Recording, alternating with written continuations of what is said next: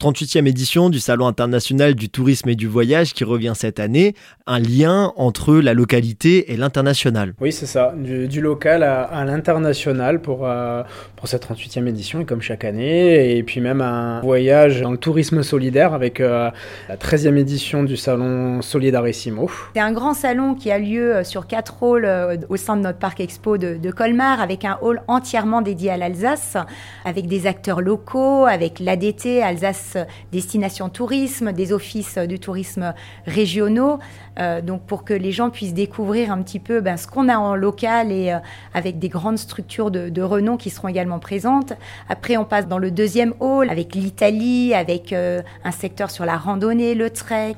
des offices nationaux, des tours opérateurs, des agences de voyage. Ensuite, un, hall 3 avec la destination de la France, avec l'Autriche, avec la montagne. C'est vraiment un, salon qui s'adresse à, à, le monde et, et, où on peut retrouver vraiment toutes sortes d'idées d'offres euh, de voyage une destination de rêve qui est mise cette année à l'honneur. Oui, comme euh, chaque année, le, SITV a une particularité, c'est une destination à l'honneur et cette année, ce sera les Caraïbes avec euh, notamment la République dominicaine qui sera présente et puis une très belle expo sur, sur les trésors des Caraïbes et notamment la piraterie.